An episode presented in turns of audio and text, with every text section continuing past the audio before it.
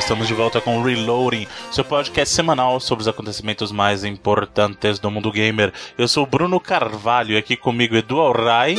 A natureza conspira, a tecnologia conspira. Próximo passo, fazermos reloading na caverna. Pro Felipe Mesquita não falta muito não. E Felipe Mesquita. Estamos aí, vamos ver se, se vai ser surpreendido aí de novo aí com o meu, meu áudio dentro do cano aí, como diz a galera. Muito bem, senhores, então vamos dar uma priorizada nesse som com as notícias da semana.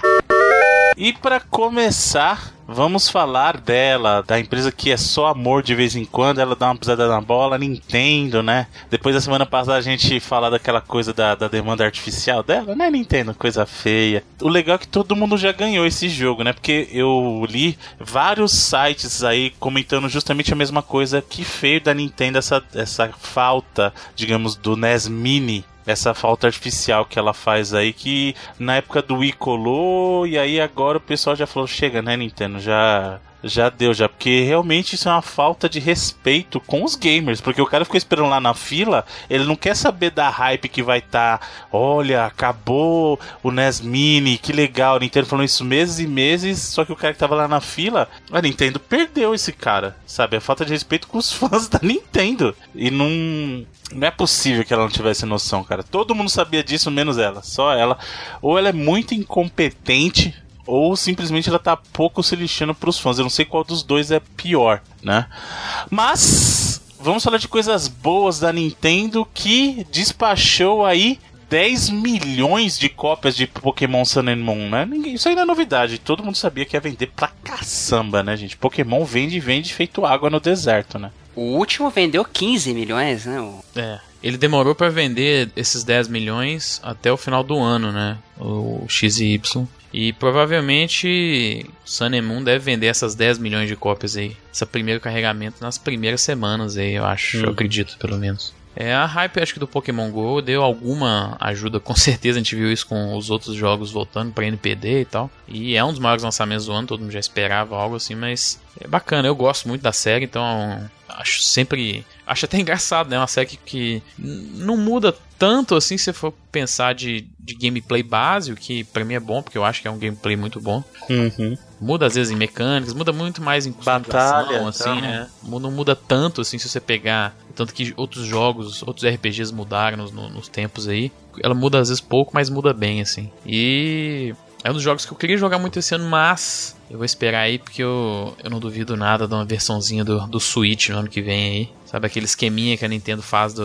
Deixou de fazer nas duas últimas gerações de Pokémon, que é da terceira versão, né? Uhum. O Crystal, Emerald, o Platino, ela não fez na Black and White nem na XY, mas eu não duvidaria nada ela fazer uma terceira versão aí. Não, Black White saindo... teve o Black and White 2, na verdade. Eles elevaram o nível. Vai ter o 2 dos dois, né? Ah, mas é outro jogo, né? Não era. Não era bem a terceira versão igual eram os outros. Seria o Grey, né? Que a gente tava esperando. É. Então do, do X e Y ia ser o Z. Z. Qual que você acha que seria uma terceira versão do Sun and Moon? Earth? Ah. Eu, eu não vou tomar crédito, porque se eu vi em algum lugar na internet, eu não lembro quem foi, mas eu vi a galera falando Eclipse, que eu achei que ia ser bem, bem da hora, assim. É, pode ser, verdade. Por do tema Sun and Moon. E... Se bem que lembra aquele filmezinho dos vampiros, aí já não, não é tão legal, né? é lá, Tem né? Ser... Como é que é? Nibiru.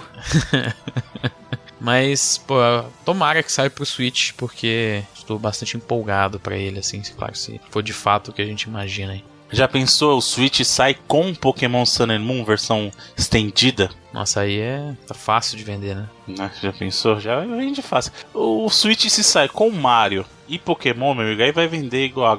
Mas o Mario que eu quero, não esse Mario que mostrou lá no clipe que eu não gostei. Eu quero que seja o Mario, já falei. Tem que ser Mario Galaxy 3 ou Mario Universe. Já falei, tem que ser isso aí para mim, senão. É, a gente não tem nada da Nintendo, não vai ter nada até dia 12 de janeiro, né? Mas tem aí os, a galera aí dos fazendo seus vazamentos aí, gente comparando aí mais esse Mario com o Mario 64, o primeiro Mario Galaxy, é, que eu acho bem válido, são dois dos meus favoritos aí, então.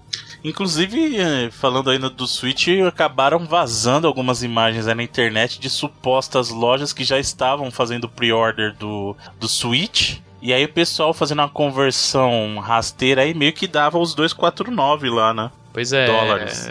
é, teve umas- uns vazamentos aí de. Parece que funcionários da, da Game, né? Que é uma loja da- do Reino Unido. E seria isso, entre 249 e uma versão de 300 também, né? Que é o que eu, o que eu tava esperando até. Então, Caraca, então eu acertei os dois preços mesmo? é, tomara. Eu, aliás, saudade da Game. Eu costumava comprar jogo europeu lá da Game. Saudade, época do Play 3 aí.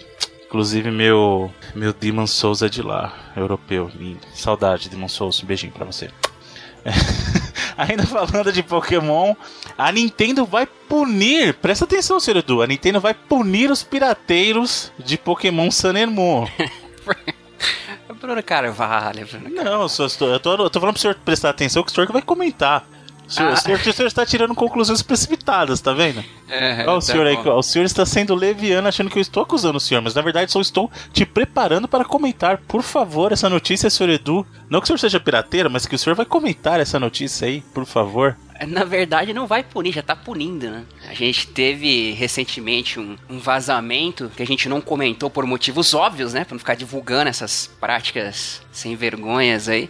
E algumas pessoas que tiveram acesso aí, fizeram jailbreak no console conseguiram rodar a versão que aparentemente era uma versão sem restrições, você podia inclusive entrar online com ela e tal. E nos tempos pra cá, a Nintendo aparentemente bricou o videogame dessas pessoas. Disse que, primeiramente, pra quem não for reincidente, é uma punição de 15 dias, um bloqueio de 15 dias, né? O ban. E pra quem já teve flag, já teve já em um reincidente, bricou a- o acesso, inclusive, pra eShop lá da Nintendo. Os jogos, inclusive, que o cara comprou e não tem baixada, não, não consegue mais acessá-los por conta desse banimento de ter usado.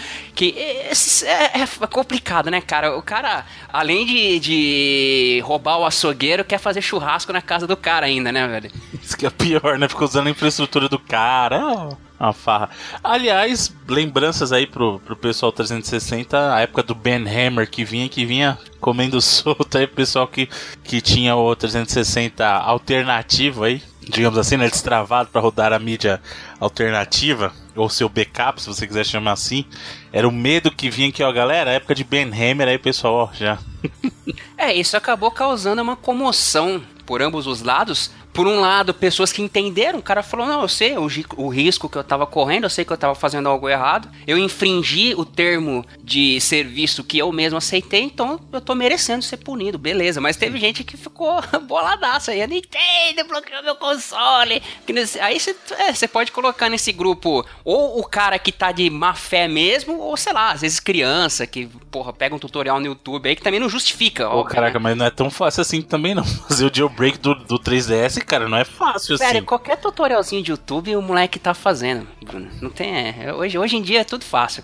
Bom, sei lá, mas não- é que não existe essa de desavisado. Ah, eu fiz um jailbreak sem querer. É, e não sabia. Eu o cara falar que não sabia. sabia. É. Entendeu? Isso, isso que eu tô querendo dizer. O cara, ah, não, eu não sabia aqui. Só, só pela zoeira, eu vi um vídeo aqui de bobeira, não tava fazendo nada. Eu acho assim, o cara que tá reclamando que baniu o console, ele deveria pensar o seguinte, qual que é a alternativa? Se, meu amigo, o que você fez é crime, você poderia ir preso, qual que você prefere? Só isso.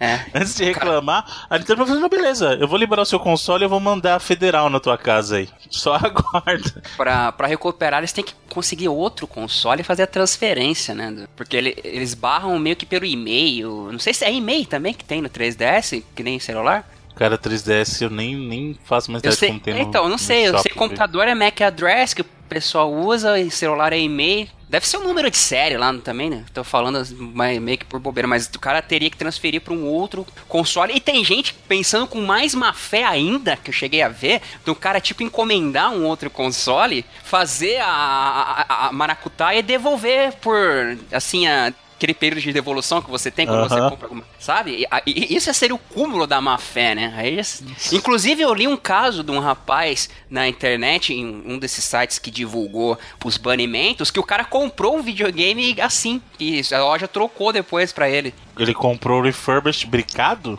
É, comprou, tipo, zoado. Já É alguém que agiu de má fé dessa forma. Bom, isso é o depoimento do malandro lá no- nos comentários também. Não sei se é verídico. É. Mas é complicado, né, cara? Eu acho que a Nintendo tá certa, velho. É, eu também, porra. Vai É. falar o quê? Não- não- a propriedade intelectual é dela, é um produto. Você tá querendo usar um negócio de graça e ainda tá achando ruim que foi banido, tá? Tem que ser banido mesmo. Que eu falei, a alternativa disso é a polícia bater na tua porta e ser presa, amigão. O que, que você prefere? Então, O que me irrita, Bruno, sabe? Às vezes a gente brinca e tal, mas eu tenho uma certa tolerância, digamos, com emuladores, por exemplo. Eu sou bem tolerante com emuladores.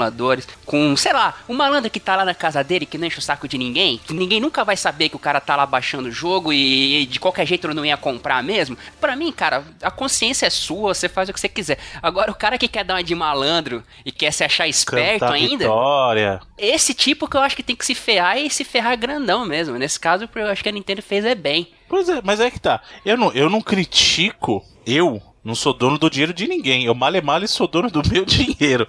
O cara faz o que ele quiser. Agora, o cara achar que vai fazer o que quiser e não sofrer consequências é outra história. É, Porque da mesma maneira que ele pode fazer o que ele quiser, a empresa que é dona daquela propriedade intelectual tem direito de se defender. Entendeu? Então aí, quer fazer, faz. Mas aí, se vier uma, uma ação retaliatória, por exemplo, ou uma punição, saiba que você, você fez por onde, entendeu? Então, quer fazer, faz como bem entender. O dinheiro de cada um, cada um faz como bem quiser. Tem gente que gosta de gastar dinheiro com filme, tem gente que gosta de gastar dinheiro com videogame, tem gente que gosta de gastar dinheiro com balada, com bebida, com cigarro, sei lá. Cada um faz o que quer com seu dinheiro. Eu trabalho para ganhar o meu male male. Então eu vou decidir o que eu faço com o meu. Agora, daí você achar que você tá na sua razão de reclamar se você foi banido, aí já é outra história. Né? É, é o mesmo esquema do cara fazer, sei lá, uma coisa simples que nem é crime nem nada, mas fazer root ou jailbreak nos celulares e reclamar que perdeu a garantia, né? O cara tá de sacanagem. Pois é. Assim, é, o, lado de quem entendeu que tava fazendo algo errado e, e porra, esse algo errado deu errado, beleza, mas agora o cara que tá reclamando, filho, vai chorar na cama que é lugar quente. Pois é.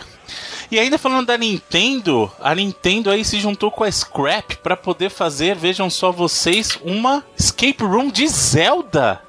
Olha só que bacana. Pô, show de bola. Pena que provavelmente nunca vai chegar aqui, Jamais, né? Ser nunca virá pro solo- Brasil. Cê- Vocês cê- brasileiros, não, não, não, pera aí, calma. Vocês brasileiros, vocês sabem que a Nintendo não gosta de você. Que a Nintendo confiou em vocês brasileiros, fãs da Nintendo com o Wii U, e vocês pisaram na bola, e a Nintendo teve que sair daqui. Então, vocês, não adianta chorar agora. Vocês tinham que ter apoiado a Nintendo, vocês não apoiaram. Agora não adianta chorar. É, Mas já tem, em São Paulo mesmo, tem umas escape rooms aí já, né? Na Escape Room tem, tem bastante até aqui em São Tem. Paulo. Tem, mas o que eu digo assim, do Zelda eu acho difícil chegar. Se bem que tem, eles não citam diretamente, mas tem, por Mas exemplo. peraí, Bruno, explica pra quem de repente não conhece o que que é uma escape room. O escape room, muita gente chama do videogame da vida real, que na verdade é o seguinte: é, essas casas de escape room eles montam salas temáticas e elas têm vários desafios e geralmente se joga em um grupo, né? Geralmente de duas até oito pessoas, né? Isso, isso depende muito do, do tamanho e da complexidade da sala. Mas o que eles fazem é o seguinte: eles te põem numa sala temática, então tem temática zumbi, é, temática nuclear, é, temática mais sci-fi, e aí dentro dessa sala você tem que resolver uma série de puzzles em grupo. Vocês têm que tomar as decisões e agir em grupo para conseguir achar um jeito de sair daquela sala. Por isso que chama escape room, porque você tem que fugir ou sair daquela sala. Né? E aí eles, as temáticas hoje em dia, principalmente, remontam muito a coisas de videogame. Como eu falei, tem, uma, tem umas salas mais inspiradas num, num, num cenário pós-apocalíptico lá Fallout, tem a coisa de zumbi lá Resident, tem a coisa do, do sci-fi lá Mass Effect, por aí vai, entendeu? Então, muita gente chama do videogame da vida real porque você tem que agir em grupo nessas salas temáticas para conseguir achar uma saída, né, daquela situação. Próprio RPG, né? Acho que isso até se aproxima mais do, o, do live, né? Aquele RPG É que eu acho que o, o live ele vai um pouco além. além, né? né? Você tem os personagens e tal. Aliás, mas que é- saudade, hein? Você, ser amigo gamer que tá ouvindo aí, se você tiver um, um grupinho de live aí, me convida que faz muito tempo que eu não jogo live aí. Muito Olha tempo? aí. Quanta- Cara, acho que a última vez. A última vez que eu jogava live assim foi. sa- Nossa, tem 20 anos. A última vez que, Que eu você joguei. jogava vampiro?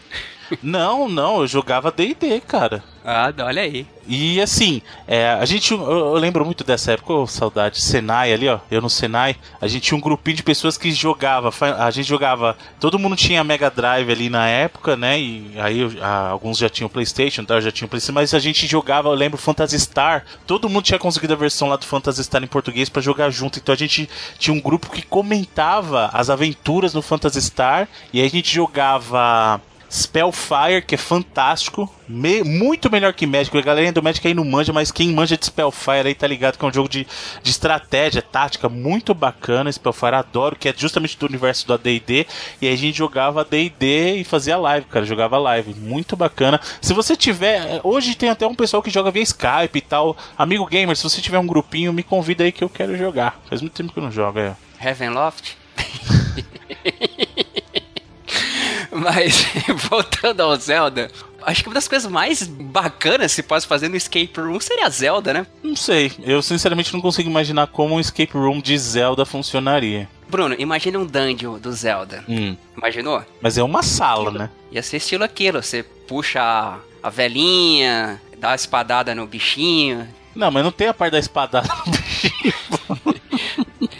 Decifra é um não é assim, Eu acho que a parte de empurrar a caixa funciona. Ah, vamos fazer o puzzle de empurrar a caixa. Aí é totalmente Zelda, funciona. Mas você vai colocar quantas caixas dentro de uma sala também? Você tem que lembrar que é uma sala, né? Não é uma dungeon. Aliás, tá aí uma boa premissa, senhor Edu. Nossa, se alguém bolar uma escape room que funcione não como uma, com uma sala, mas com várias salas interconectadas, mas tem que ser na pegada do cubo. Lembra do não, cubo? Aí já é jogos mortais, já, Bruno. Não, do aí cubo. Já... Não, não, não, não, mas eu não tô falando na pegada do cubo com as armadilhas. Do jeito que o cubo funciona, lembra do cubo filme? Sim, sim, sim. Então, se montar uma, aquela pegada lá com várias salas interconectadas, sem as armadilhas, mas, porra, ia ser muito da hora, velho. Aliás, se você. Hoje é sessão recomendação. Se você não assistiu o Cubo ainda, é muito bom. Faça o favor, que é um dos melhores filmes de suspense aí, canadense. Primeiro, primeiro o, é prime o primeiro é muito bom. O segundo, que é o Hipercubo, é, um, uma desgraça, sem tamanho.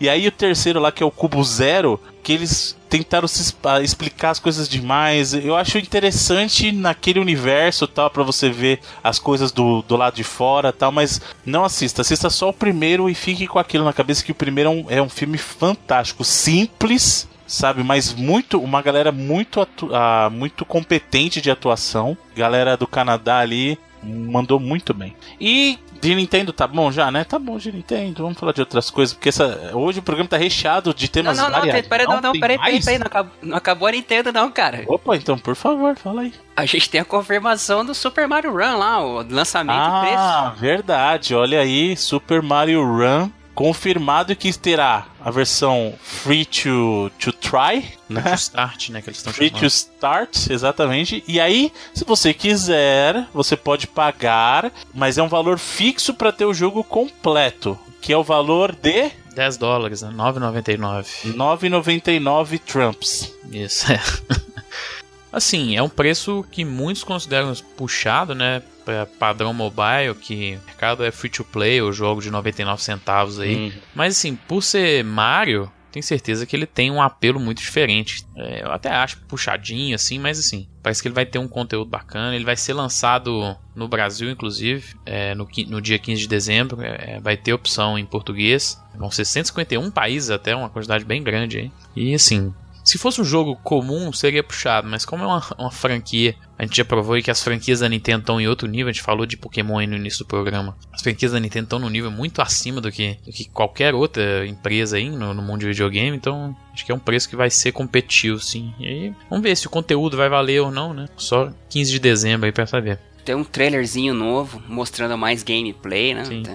É, ele vai ter um negócio de customizar lá também o seu, seu reino lá do, cogumelo, vai ter umas paradas assim. Tem modo de corrida, né? Tem vários modos. É. E... Ah, só de você pensar que é coisa do Tezuka e do Miyamoto, eu acho que 10 dólares tá de bom tamanho, hein? 30 pratas, se arredondasse um preço honesto aqui, ah, um dólar honesto, vai, vamos colocar 30 pratas se arredondasse. Você acha que estaria de boa? É, provavelmente vai ser esse preço, né? Eles não falaram ainda qual que vai ser o preço no Brasil. É, não, duvido, não duvido que seja mais. Seja até mais do que isso, é, então. É, eu acho complicado pela plataforma que tá. Como o Felipe falou, o pessoal de portátil não tá acostumado a ver jogo nesse preço. Então, a galerinha que não é tão fã de Mario pode torcer o nariz no começo, mas que já começa com público alto, isso já começa. Tem um negócio também da a Nintendo não é, não costuma fazer muitas sales, né? Não costuma dar muito desconto nos seus jogos assim. Uhum. E a gente sabe que no mobile isso rola demais, né? Às vezes um jogo custa 10 dólares do nada ele fica assim 24 horas, 99 centavos e tal. E às vezes eles vendem muito assim. Então, é um mercado novo para ela também, né? Até porque já tá vindo uma versão trial, não é que você tem obrigado a pagar. O cara pode testar antes, e como sim, tu sim. disse, é Mario.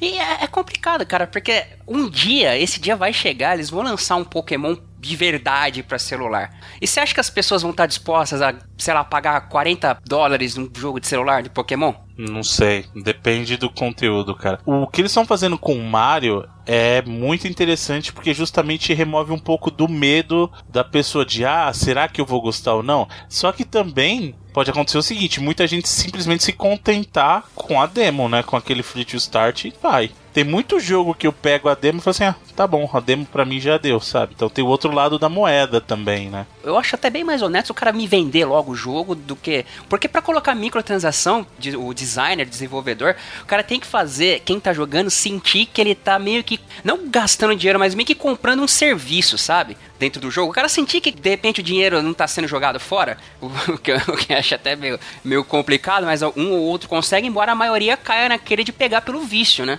De deixar o cara viciado no negócio e pô, o cara acabar gastando porque quer continuar consumindo. A, a questão do, da adicção em si mesmo. É, o, o modelo tem que se encaixar. Eu acho que a Nintendo tá fazendo certo ela tem que experimentar, o que ela tá fazendo é corretíssimo, ela tem que ver o que se encaixa ou não. Se vai pagar ou não já é outra coisa, porque Pokémon fez o sucesso que fez, como a gente já falou, porque era gratuito. E microtransação adoidada aí. Que, Exato, que então são modelos de monetização, como você falou. Ah, eu prefiro que me venda logo de uma vez. Pode ser, esse é um modelo de venda. O outro modelo é monetização indireta, que é isso aí. O cara pega o jogo de graça, a plataforma existe, ele vai ganhar dinheiro de outras maneiras. Qual vai ser mais efetiva pro caso da Nintendo? A gente vai ver agora. Porque a Nintendo vai ter o exemplo do Pokémon GO, mesmo que não seja um jogo Nintendo propriamente dito, a gente falou isso é da Pokémon Company, e o caso do Mario, e ela vai comparar os dois. Bom, como é que funciona? E aí ela vai poder decidir um futuro melhor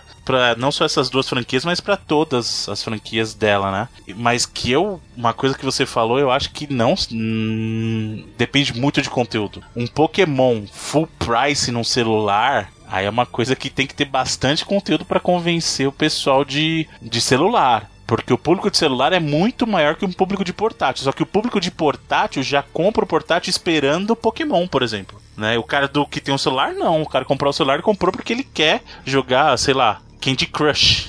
E se contenta com, com Candy Crush e tá lá. Mas sabe, eu digo esse lance do preço de me vender o jogo, porque muitas vezes, uh, quando cai na microtransação, se você é convencido de que você tá meio que uh, comprando por um serviço, eu não sei se eu, se eu tô me fazendo entender, mas um exemplo bem próximo que eu posso colocar é como quando a gente comprava ficha para jogar fliperama, sabe? A gente comprava ficha lá, jogava fliperama e beleza, fazia parte da, daquele sistema. Mas às vezes o cara acaba gastando mais grana com, ah, tô aqui comprando uma moedinha do jogo aqui, como se estivesse comprando uma Coca-Cola para ele. No final, se o cara botar na ponta do lápis, se, se tivessem vendido o jogo com o preço de jogo, o cara tinha gastado bem menos do que a grana que ele continua gastando com microtransação. É isso que eu tô querendo dizer, sabe? Eu me lembro também um caso meu, de muitos anos atrás, do Zelda o Link to the Past, saca? Eu não tive o Link to the Past, mas eu joguei alugando na locadora. Eu fiquei, tipo, dias jogando. Eu, depois que eu parei pra pensar que a grana que eu. Eu nem era minha grana, era a grana do meu pai, mas a grana que eu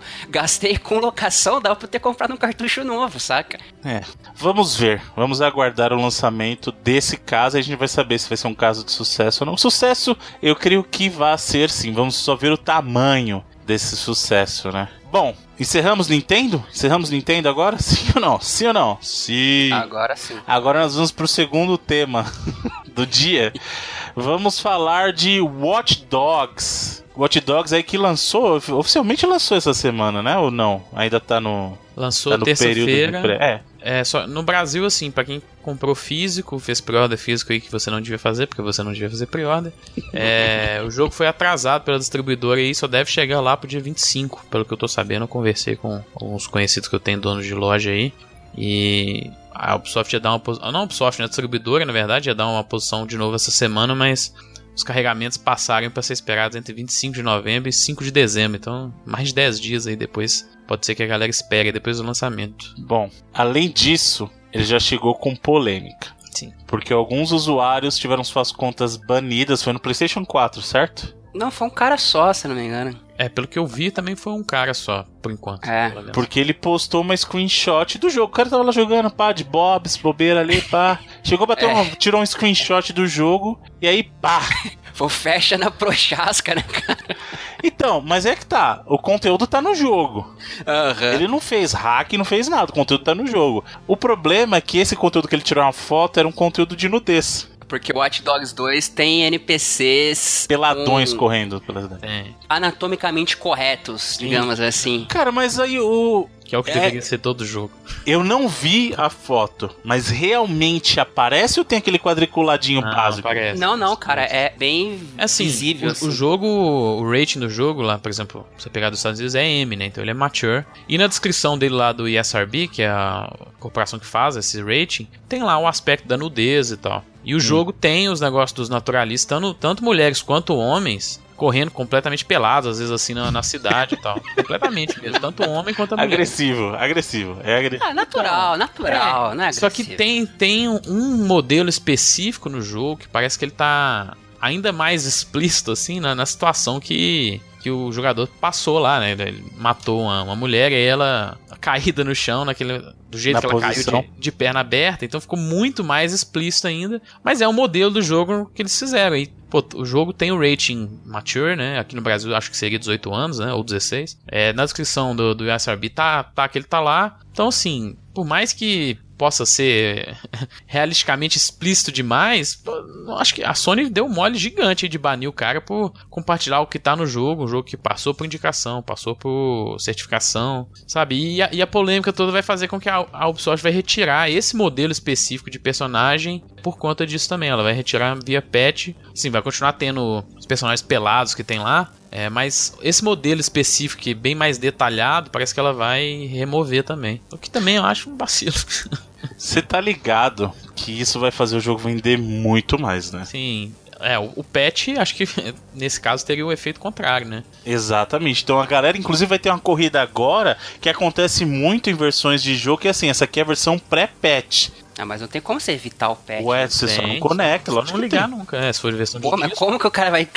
Você desabilita update automático. É, pra começar, o online não tá nem funcionando ainda, né? Então, assim... É, eles desabilitaram porque tava dando os É, problemas. o cara não tem nem razão pra entrar online. Então se ele desabilita, No porque o que acontece num jogo quando você não atualiza? Ele vai, ele vai falar, ó, essa versão não é mais atual. Você quer continuar jogando, só que a gente vai deixar você offline. Então o cara, enquanto ele quiser jogar só offline, ele pode ficar sem atualizar. Eles habilitam a atualização automática e um abraço. É, senão não é, não é necessário atualizar pra jogar offline, não. Exato. Ele só vai ficar toda vez vai receber aquela mensagem chata e vai ficar sendo desconectado, mas até aí, entendeu? Mas jogada de mestre. O cara, o cara ele tomou um tiro pela comunidade, esse cara que levou o ban. Mas sabe o que é engraçado? Ele tomou o ban de uma semana e aí passou, acho que dois dias, a Sony mandou outro e-mail falando que ele tinha tomado o ban de um mês. Aumentou o ban dele assim do nada depois. Mas parece que já retirou já, né? Já. Parece que É, acho, resolveu. que, assim. acho que teve. Mas mesmo assim foi. Ah, mas aí, de né? novo, não é culpa, assim, é culpa do cara. Ele, ele foi, Não. digamos assim, oportunista de ter tirado, mas o conteúdo tá lá, gente. Não dá pra Não, não, culpar cara- o cara. O cara não foi oportunista, o cara simplesmente deu um pass for share lá, como É, se ué. tivesse. Ah, que legal, achei aqui um, Um a segredo. genitália no jogo e tirou e postou, saca? Como se fosse qualquer outro Um momento. easter egg, achei um easter É, egg. tanto que o cara é usuário comum, o cara ficou famoso aí essa semana por causa disso, sabe? É. Nesse caso, nesse caso, eu não acho justo o ban. Não acho, porque o conteúdo tá no jogo. Se alguém tem Não, que não é ser justo. punido, entre aspas, é a produtora, porque tá lá. Apesar de, como o Felipe falou, o rating do jogo tá lá, mature, e tá expresso que tem conteúdo de nudez lá. Então não tem porquê, entendeu? É, às vezes, às vezes esse detalhe acabou passando despercebido, mas. Ah, mas sabe o que eu não contra- pensei agora? Como é que tá o termo do share? Então, é, exatamente, vai contra o, a, o termo de serviço lá do. Ô, Sônia, mas eu vou te falar uma coisa. Não sei se você tá ligada, mas o share aí, a gente, tem gente que sabe que rola muita coisa pior aí também no share. Porque, principalmente aí. No começo tinha, né? com- Quando tinha o Ustream, né? Agora acho que não tem mais Ustream, né? Mas o povo não fazia streaming de, só de jogo, não. Pelo É, Foi quase. usando, o pessoal colocava lá o room, lá, o room do, do PS Room, lá com, com a câmerazinha, meu amigo. Se você soubesse as coisas que rolava ali, É, né? assim, É, aí acaba dando aqueles problemas igual dá, por exemplo, no Facebook, né? Direto você vê coisa de nudez ou de violência, essas paradas, e os caras bloqueiam a foto da mãe amamentando o bebê, porra. Não É. pode botar. né? É foda também, o cara não. Tipo assim, a nudez tá no jogo, tá descrita e tal, e o cara não pode compartilhar isso, mas se eu jogar o Mortal Kombat aqui, eu posso compartilhar o neguinho Errado no arrancando meio. um sistema digestivo inteiro do, do outro pela boca, assim, com um fatality. É, assim, não faz sentido nenhum, né? Eu acho que a opinião mais correta sobre esse tópico de nudez é a do Felipe. Melhor nudez do que no nosso. É, ué. Mineirinho Mineirinho manja demais. Melhor nudez do que o nosso sempre. Tava guardando essa, né? É, eu tava só segurando aqui por lá. Bom, além disso, nem só de nudez vive o Hot Ah, Dogs. viu, Bruno? é. Só deixar avisado aí, pra quem quiser procurar tal foto, é not safe for work, já só Ah, avisando. é, então. obviamente, né? É total. Mas não, mas é que às vezes o cara vai pensar, ah, não, né? Mas é, é, é, zoeira, legal, né? Suave. É ginecologicamente detalhado, assim, a parada. Next Gen.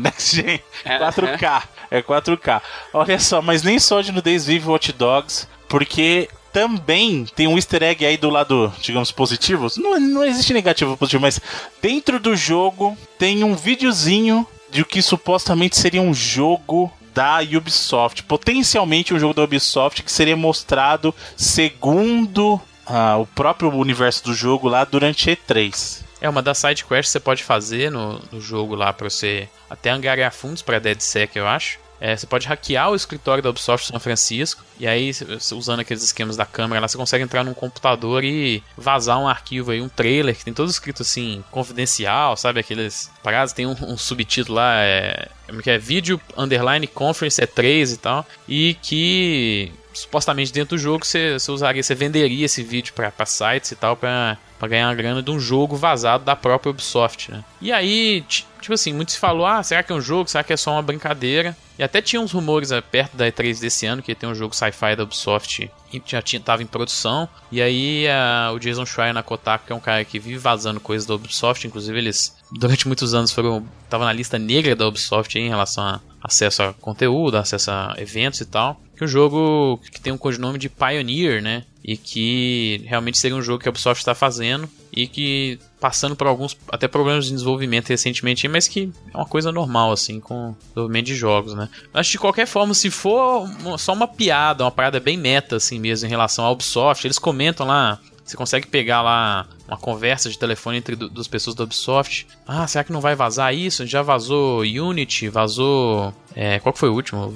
Victory, só que era outro nome. O último Assassin's Creed? Inglaterra. Syndicate. E Syndicate, isso. Que o codinome dele era Victory antes, né? Eles falam até do Osiris, que é o, seria o novo Assassin's Creed que só vai sair é, quando estiver pronto, né? Que a Ubisoft deu uma pausa. Eles, eles comentam até dele, que a própria Kotaku teria vazado ele também, que seria o Assassin's Creed no Egito. E aí, tipo assim, sendo só uma piadinha com a própria Ubisoft e tal, ou, realmente sendo um teaser do jogo, eu acho genial, assim, a forma que eles usaram pra pra passar essa mensagem. Também achei legal, original, assim, né? Diferente. Eu só acho que vai valer a pena se na E3 tiver o trailer de verdade. Senão, pra mim, É, não se, valeu. tipo, co- começar com esse teaser assim e depois ter um trailer maior, né? Também acho. É engraçado que o jogo tem um visual de No Man's Sky pra caramba, que às vezes parece até ser uma piada mesmo. Não, e o nome? É o Pioneer, né? É. É, então. Mas, é- assim, se for também é até melhor, porque acho que a Ubisoft tem mais recursos do que tinha a Hello Games pra fazer um jogo daquele jeito, com conteúdo mesmo. É, mas, assim, de qualquer forma, sendo os caras é, fazendo piadinhas com, com eles mesmos, assim, tendo esse, esse bom espírito, ou soltando um teaser de um jogo sem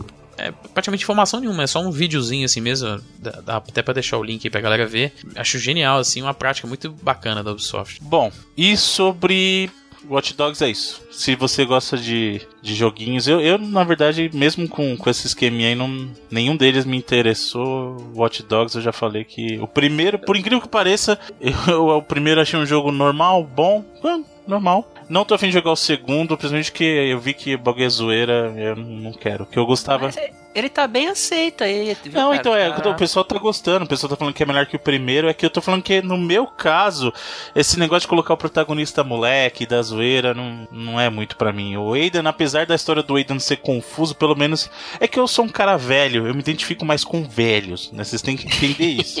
Então, por Já, exemplo, já passou aquela alegria que você tinha de querer mudar o mundo, já é, foi embora não, faz tempo. Já. de hackerzinho, de, de roupa colorida, tênis colorido, Se não é. foda-se, ah, deixa eu ganhar o meu aqui, um É, abraço. não. Por isso que eu acho que por isso que eu gosto tanto de The Last of Us, é um cara velho, cansado, tal. Entendeu? Eu sou, é, é- é a minha pessoa ali. Eu gosto, eu gosto de jogo assim. Gostei do Uncharted 4, por quê? Porque o Drake já tá velho, cabelo branco também, entendeu? Fala nisso, o filme do Last of Us aí tá parado essa semana. Sem, E sem, nem devia sair, ao meu ver. sem problema, né? Pode ficar paradinho. Quer ver um filme do The Last of Us? Digita no YouTube, The Last of Us The Movie. Assiste as cutscenes do jogo. Tá lá o filme, perfeito. Ah, o pessoal fala também que aquele Meg do Schwarzenegger é bem. Parecido. Mais ou menos, mais ou menos, né?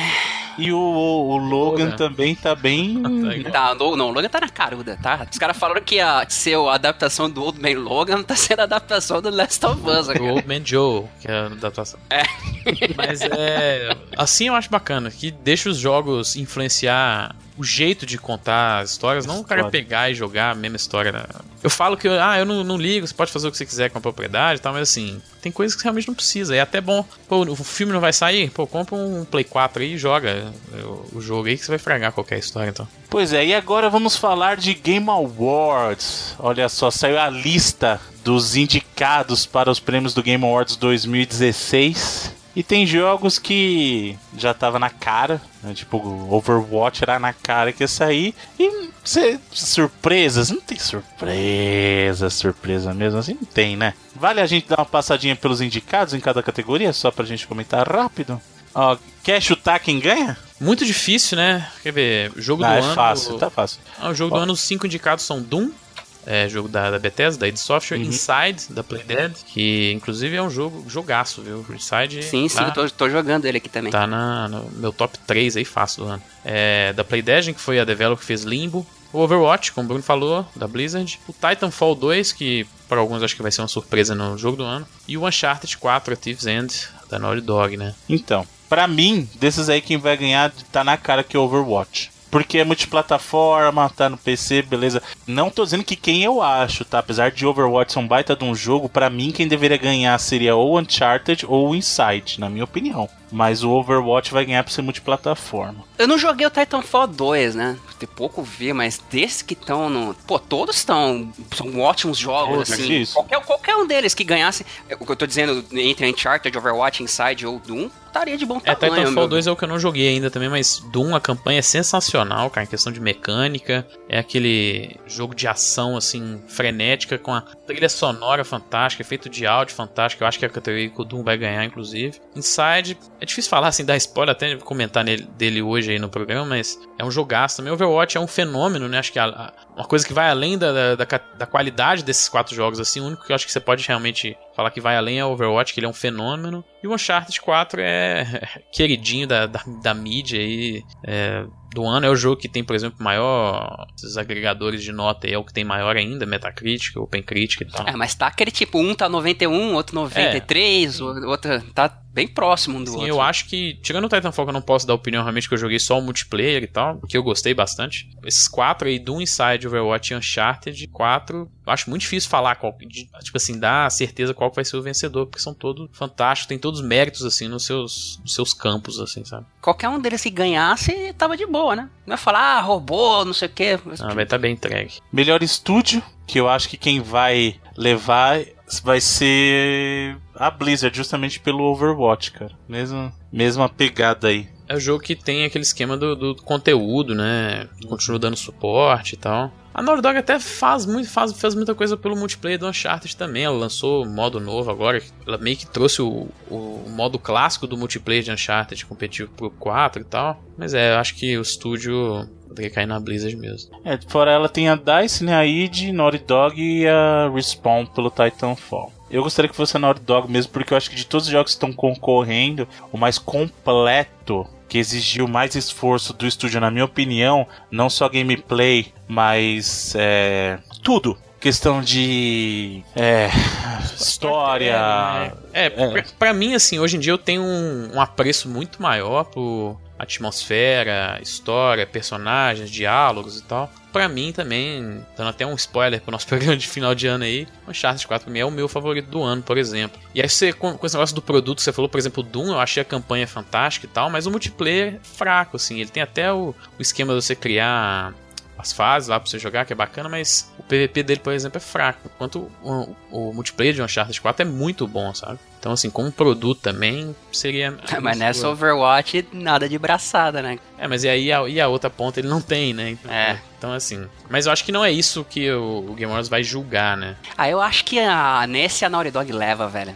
Não, eu acho que ela merecia, mas é o que eu falei, é muito esse tipo de prêmio é muito político também. Sim. Então é muito mais fácil dar para quem é multiplataforma, que é o jogo da galera, sabe? É difícil o cara que é, é exclusivo ou que não esteja em todas as plataformas ganhar. O, o Overwatch tá em todas as plataformas, assim, tá no Play 4, tá no Xbox One, tá no PC, né? Então, agora o próximo prêmio aí não tem como, a melhor narrativa. Aí tem Firewatch, que é bacana de narrativa. Boa. Inside, que é. A narrativa é mais sutil. Subjetivo. É mais sutil, Sim. né? Sim. Máfia 3, que. É o forte, é, o, é o forte. É a única dele, coisa né? boa do jogo é isso, né? Mas justamente o é. que eu ia falar, ela se perde na ruindade do jogo. Oxenfree, que é muito bacana também, a questão da narrativa, e o Uncharted. É tipo assim, a foda do Uncharted também que, cara, por exemplo, meu exemplo, assim, cara que tá investido nessa franquia tem tantos anos, quase 10 anos Exato. de Uncharted, o jeito que ela fechou a história foi perfeito. É, foi né? pra pegar no coração então, dessa assim, galera aí, Essa cara. narrativa vai ter aquela ressonância muito maior comigo, por exemplo, com um cara que não tinha tanto investimento na franquia, né? É até uhum. difícil votar. É, tipo assim, se achar quem que vai ganhar a o que, que, as pessoas vão achar, né? Eu acho até difícil também. Eu acho que é capaz do Inside ganhar justamente por ser mais sutil, né? Aquela coisa de. Não é a narrativa na sua cara. Ela, ela é um contexto que acontece, né? Ela é acontece durante o jogo, né? Então. É interpretativa pra uhum. cara. Aliás, Inside, a galera que insiste em locadoras da nova geração, eu votaria fortemente. Nossa, é um, é um jogo Quem que é com, com spoiler aí, dá pra passar. Horas, né, Nossa. né, cara? Melhor direção de arte, o Abzu, que é, talvez seja a única coisa boa que o jogo tem de verdade, né? Firewatch, Inside e Overwatch. Desses dois aí, ah, acho que é o Inside tá eu forte. Eu iria pro Inside desses é, dois, tá desses todos eu iria pro Inside. Direção também. de arte é, nossa, é absurdo, é impressionante. Até me arrepiou de lembrar aqui. Firewatch também é outro, né? Tem a arte do Oli Moss aí, que é um cara uhum. foda e tal, mas eu acho que o Inside também. Mas é que o Inside é outro nível, né, cara? Ele pegou aquela coisa simples que era o limbo e aí deu um ajuste que mudou tudo mudou, faz toda a diferença, sabe? É, é, muito, é muito melhor que Limbo, é bizarro até pensar isso, que o Limbo é um ótimo jogo, mas tanto que Inside é, é melhor é foda. É maluco no Inside, falando de direção de arte, em momentos como você confunde aquela coisa mais cartunesca, vamos dizer assim, por exemplo, o próprio modelo de pessoas, né, uhum. com cenários, de repente você, cara, esse negócio é real, cara, como assim? Misturado com as sombras e a, pô, a direção de arte do, do Inside é fenomenal. É. Daria o prêmio fácil. Melhor música, né? O melhor som. Aí vai para Battlefield, Doom, Inside, Res e o Thumper. Desse caso, eu acho que Battlefield ganha, porque Battlefield, quando se fala de realismo mesmo, o negócio parece que você tá no meio da guerra mesmo. É, eu pessoalmente daria pra Doom. É, é, muito do gameplay, tem a ver com a música, com cara, os efeitos sonoros do jogo. É, mas é que eu acho que Doom, por ser muito, muito lúdico, aquela. sei lá, eu acho que o Battlefield acaba ganhando porque fica mais fácil de você se relacionar, entendeu? Entendi. mas não sei, né? Pode ser. Melhor performance, eu, eu já tenho meu favorito. Eu já tenho meu favorito. Melhor performance, Alex Hernandez pelo Lincoln Clay do Mafia 3, né, o protagonista, né? Cici Jones pela, pela Delilah do Firewatch que é a minazinha do rádio, não é isso? A Delilah? Isso, exatamente. Essa, eu vou pela Delilah, eu adorei. Também, eu também. Ela é eu, não. Meu favorito é agora. Emily Rose pela Helena do Uncharted 4, porque a Helena, a carga emocional também é foda. toda, apesar de eu detestar o dente dela, o dente, eu já falei, o dente da Helena nesse jogo é o pior dente que eu já vi no mundo dos videogames, mas o olhar nas cenas que ela faz Porque a Delilah é uma ótima atuação de voz, porque ela não existe. Exato, porque é sua Não, voz, mas cara. é diferente. Eu acho que o, o, o supremo do Uncharted é que conseguiram casar a voz e o rosto fala. O rosto do videogame, um olho de videogame fala. Sabe, ela tá triste e você vê a tristeza no olhar dela. Nossa, quando tem- o, o Felipe vai saber, é quando ela liga pro Drake, aí o Drake mente pra ela. Quando ela desliga, você vê o olhar dela, ela sabe que ele tá mentindo. E ela não fala nada, só no olhar dela você percebeu. Você percebeu que ela sabia que o Drake tava mentindo, cara. É muita, é muita coisa de atuação ali, entendeu? Porque aqui a gente tá avaliando performance. Então, se eu tô avaliando performance, eu vou avaliar o conjunto todo. E nesse caso, a voz da Emily Rose e, a- e o motion capture dela fizeram toda a diferença, cara. É, aliás, as categorias do Game Awards são meio misturadas aí, né? Acho que, por exemplo, melhor música e melhor sound design deveriam ser separados, né? Separados, óbvio, pô. Mas assim, eles juntam várias coisas aí. O próprio melhor estúdio lá e melhor direção, acho que também não deveria, não deveria ser a mesma coisa. Uhum. Então eu acho que podia ter melhor só o, o VO assim mesmo e às vezes melhor Uhum. realmente design de captura, né? Porque entra muito a te- o processo Sim. tecnológico da- do estúdio também. Tem mais dois do Uncharted, né? O Nolan North pelo Drake e o Troy Baker pelo Sam, mas eu acho que eles são mais canastrões. Eu já não. A performance. Tô dizendo que eles são bons atores, pelo contrário. Ambos são excelentes atores, mas eu não acho que a performance deles assim, foi algo extraordinário. É o que você esperaria do Drake, é o que você esperaria do, do Sam, sabe? E, e o Rich Summer, o Henry do Firewatch, que é ok também, não compromete, é bem legal. Mas eu, eu só defendendo aqui a, a Delilah, concordo com os argumentos do Bruno quanto a. A Emily Rose, que sempre me lembra daquele filme O Exorcismo de Emily Rose, mas a, a Delilah é a personagem que te segura o jogo inteiro só pela voz, que causa sentimentos malucos só por conta da voz dela. Firewatch é um dos meus jogos favoritos do ano também.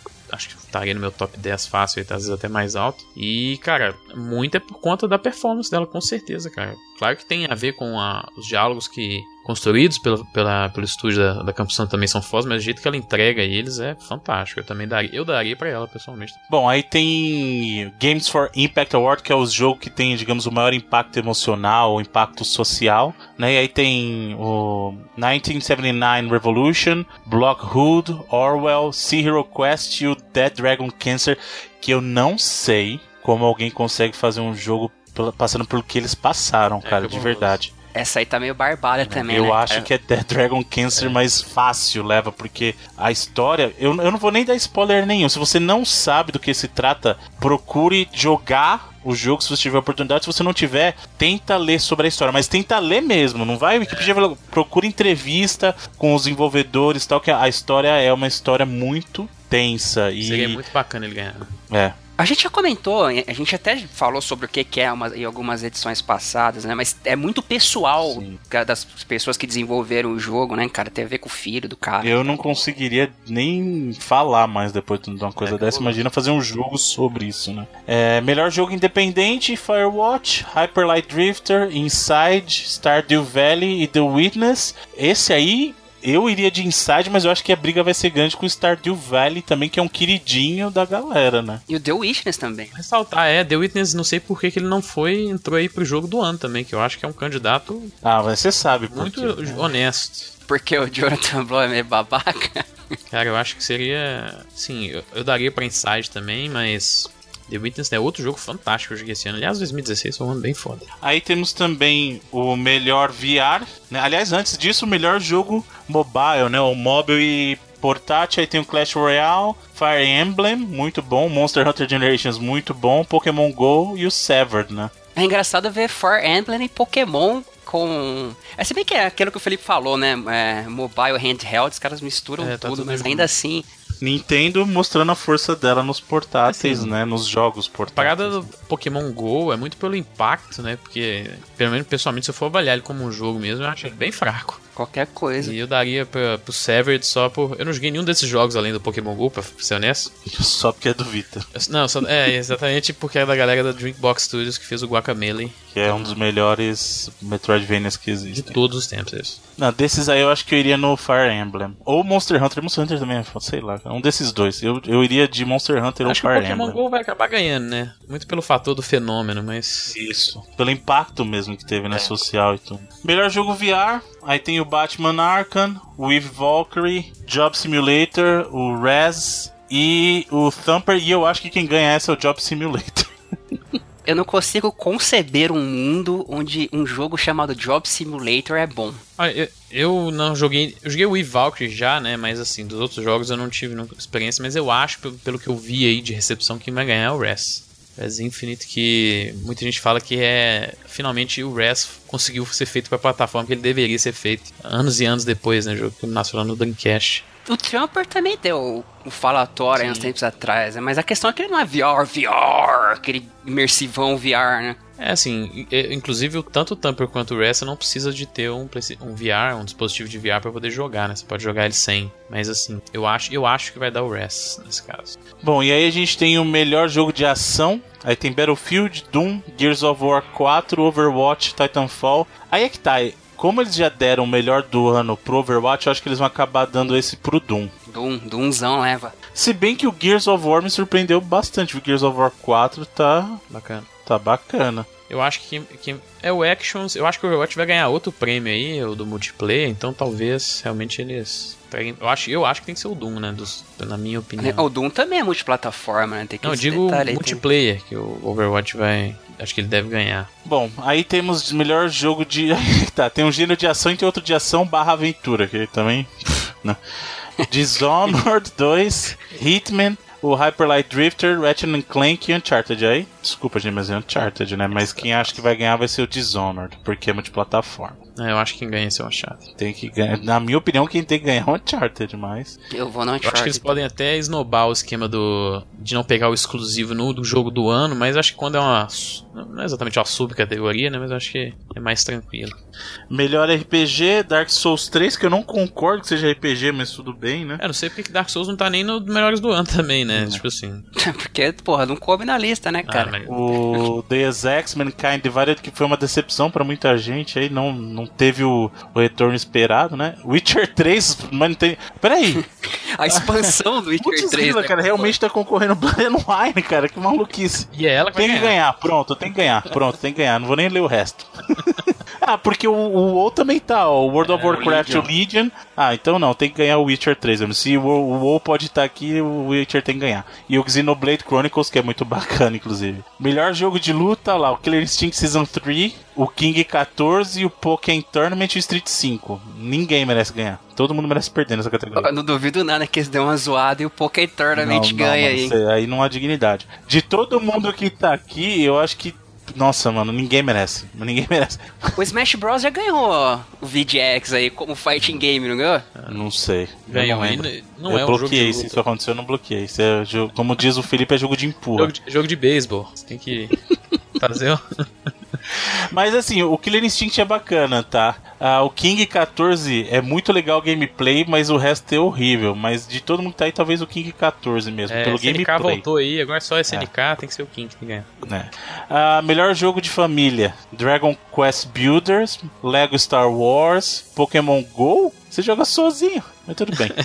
Ratchet Clank e o Skylanders Imaginators. Esse aqui. Acho que o, o melhor jogo de família é um eufemismo pra melhor jogo infantil, É, assim. Com cara de jogo de criança, né? Aham. Lego, eu acho que o Lego Star Wars leva. Esse Ratchet Clank, mano. Não, eu gosto do Ratchet and Clank, mas é exclusivo, cara. Eu gosto muito, inclusive. Não tem essa mais. Eu acho que parou muito desse esquema da, da politicagem que tinha, porque agora o prêmio é Ah, não independente. parou né? não, não parou não. Parou. Agora ele não é. Antigamente tinha- um esquema da. Mas ele da tem que né? continuar sendo amigão de todo mundo. É o Geoff Keighley, cara, ele é amigão de todo mundo. Então. Se chegar, estender a mão, tu aperta. É. Ele é gente boa. Melhor jogo de estratégia, olha lá. Agora, agora o Edu vai urrar. Civilization 6, Barbada. Fácil. Fire Emblem, olha, The Banner Saga, Total War Warhammer e XCOM. Ó, Fácil, mas foi fácil, fácil. é, não sei. Se for pelo gameplay, eu acho que o Fire Emblem tem chance. Não, se CV6 leva tranquilo. Vai porque o pessoal vai pagar pau de PC mesmo, né? Mas fazer o quê? Não, quem vai ganhar é Banner Saga 2. Pode. Eu acho que o XCOM tem chance. A gente tá zoando aí, mas eu acho que o XCOM tem chance. A galera gosta de Não, XCOM. eu acho que é o único que compete é o que XCOM. é da mesma developer, né?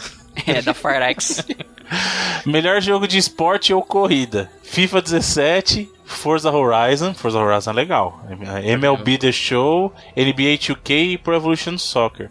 Eu votaria no Forza. Forza vai É, ganhar. pelo coração. Mas eu acho que quem vai ganhar vai ser o NBA 2K, cara. Que ganha Forza. Eu votaria no Forza com certa facilidade. E melhor multiplayer, não adianta nem ler, é Overwatch. Acabou.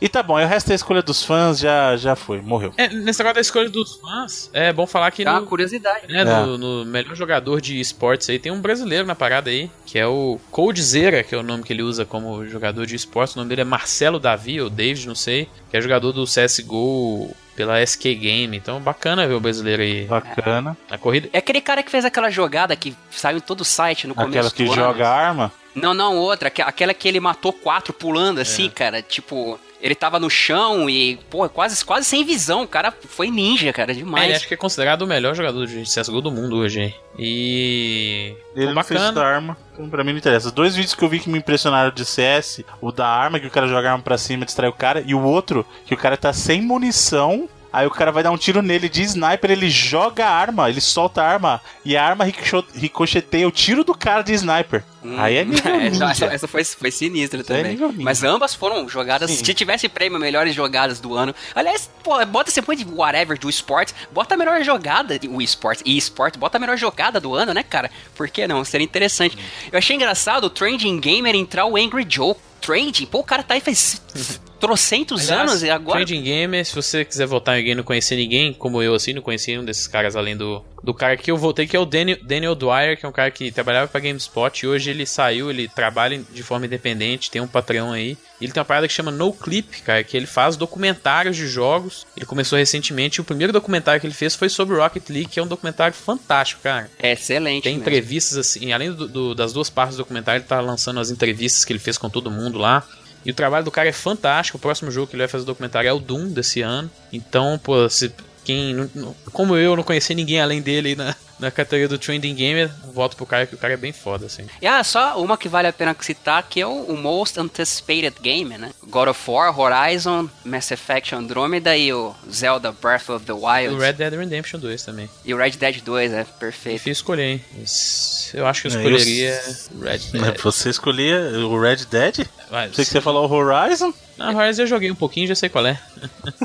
E God of War? Assim, é Most Anticipated não tem ano, né? Porque pra mim God of War não sai em 2017 de jeito nenhum. Podia ser o prêmio Sony, esse daí, pô. Ah, ano passado foi mais até. Ano passado eram quatro. Era The Last Guardian, Uncharted, Horizon e o No Man's Sky tava, né? E o No Man's Sky ganhou, inclusive, em jogo mais antecipado do ano passado, lembra disso? Toma. Aí o que você. Quem espera sempre alcança. Mas assim, por mais que eu espere muito de Horizon, ah, eu espero ainda mais de Red Dead Redemption 2. Mas falar nisso, eles vão cortar essa parada de. Igual Ah, o sim. Steam fez recentemente, de quando a- mudou a, a interface agora, colocaram o Discover 2.0 lá e tal, e, e proibiram você colocar foto que não seja de gameplay, ou vídeo que não seja de gameplay, e o, Game Awards vai fazer a mesma coisa pra evitar o efeito No Man's Sky aí, né? Não vai parar de mostrar aqueles vídeos de CG. É, inclusive o Jeff Keighley falou que vai, eles vão fazer mais gameplay mesmo, naquele esquema de let's play, até 5, 6 minutos e tal. E bacana, né? É uma outra parada foda do Game Awards. Acho que é a parada mais foda, na real. Acho que os prêmios é mais uma... Assim, é claro que é o, o intuito do, do show é esse, mas pra, pra mim, por exemplo, eu gosto muito mais de ver os jogos que eles vão anunciar, o trailer que eles vão mostrar. A gente já sabe que vai ter Mass Effect Andromeda lá, então vai ser bacana. Muito bem. E aí, de VG A é isso, né? VG, VGA, tudo não muda. É assim, alguns coisa. jogos ficaram de fora e muita gente perguntou: ah, cadê o Pokémon, Sun Moon, cadê Final Fantasy? Alguns jogos, assim, não dá pra entrar, né? A premiação já é dia 1 de dezembro, às vezes Uhum. os votantes não conseguem receber o jogo antecipado. Tem um esquema também que acho que os jogos, pra entrar na disputa, eles teriam que ser lançados pro público até dia 24 de novembro também. Então, tem esses esquemas aí. Talvez esses jogos concorram no ano que vem. No próximo ano. o, Su- o Super Rocha senti falta, jogaço. Podia tentar, acho que não tem categoria de shooter mais, né? Engraçado, porque teve um bocado de shooter esse ano, né? É, entra em ação, né?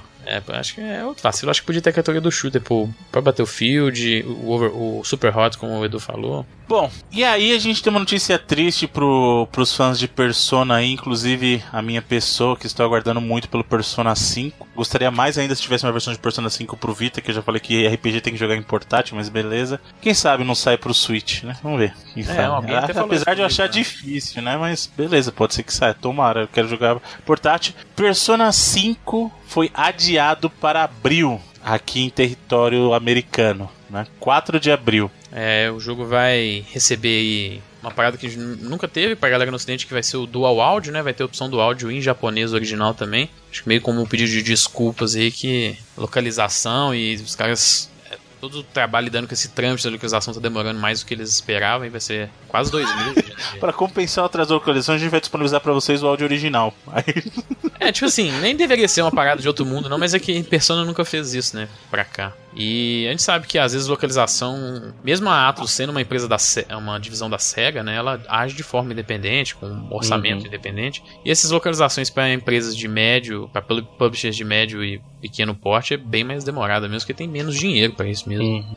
Ah, mas assim, eu acho legal a opção de você ter o áudio original em japonês e tal, mas eu nunca tive problema de localização no inglês. Eu acho que sempre jogo de anime, eu não só jogo, acho que qualquer conteúdo anime que eu digo assim nesse estilo visual, tá? Eu tô falando por quê? Porque até pra TV a dublagem americana geralmente é muito boa, cara. Eu nunca tive problema de falar assim, nossa, que dublagem horrível, o japonês era um zilhão de vezes melhor. Português é outra história, mas no caso de, de dublagem americana, localização americana para jogo com esse estilo visual, né? Jogos japoneses e animes mesmo, nunca tive problema, assim. Eu também não. A galera tava, tava chiando aí por conta dessa do Persona nos vídeos e tal, mas eu também não tem problema não. É engraçado porque Persona chegou a ser um jogo que ia ser lançado no final de 2014 pro PlayStation 3, né? E a gente tá aí nessa luta, tem anos e anos pra ele sair. No Japão ele saiu em setembro desse ano. A galera do Ocidente tá penando ainda mais. Muito bem. Aí, além disso, temos uma notícia aí para os fãs de pinball